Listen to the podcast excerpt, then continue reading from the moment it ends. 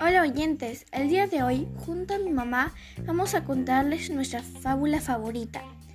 A continuación les narraremos El pastorcito mentiroso. Cada vez que salía con su rebaño, un pastor gritaba con desesperación, Ayuda, me ataca un lobo. Al escucharlo, los pastores acudían hacia él para ayudarlo, pero siempre era una falsa alarma y el pastor terminaba burlándose de ellos. Una mañana los pastores oyeron gritos del pastorcito mentiroso, pero cansados de acudir en vano no hicieron nada. Sin embargo, esta vez la desesperación era real. Un lobo había aparecido y al no tener la ayuda de sus compañeros, el bromista lamentablemente fue capturado tras las garras del temible lobo. Moraleja, en boca del mentiroso lo cierto se hace dudoso.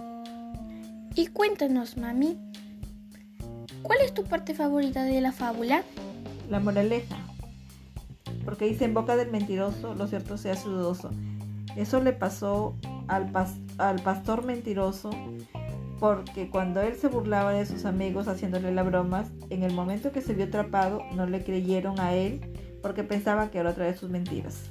Gracias.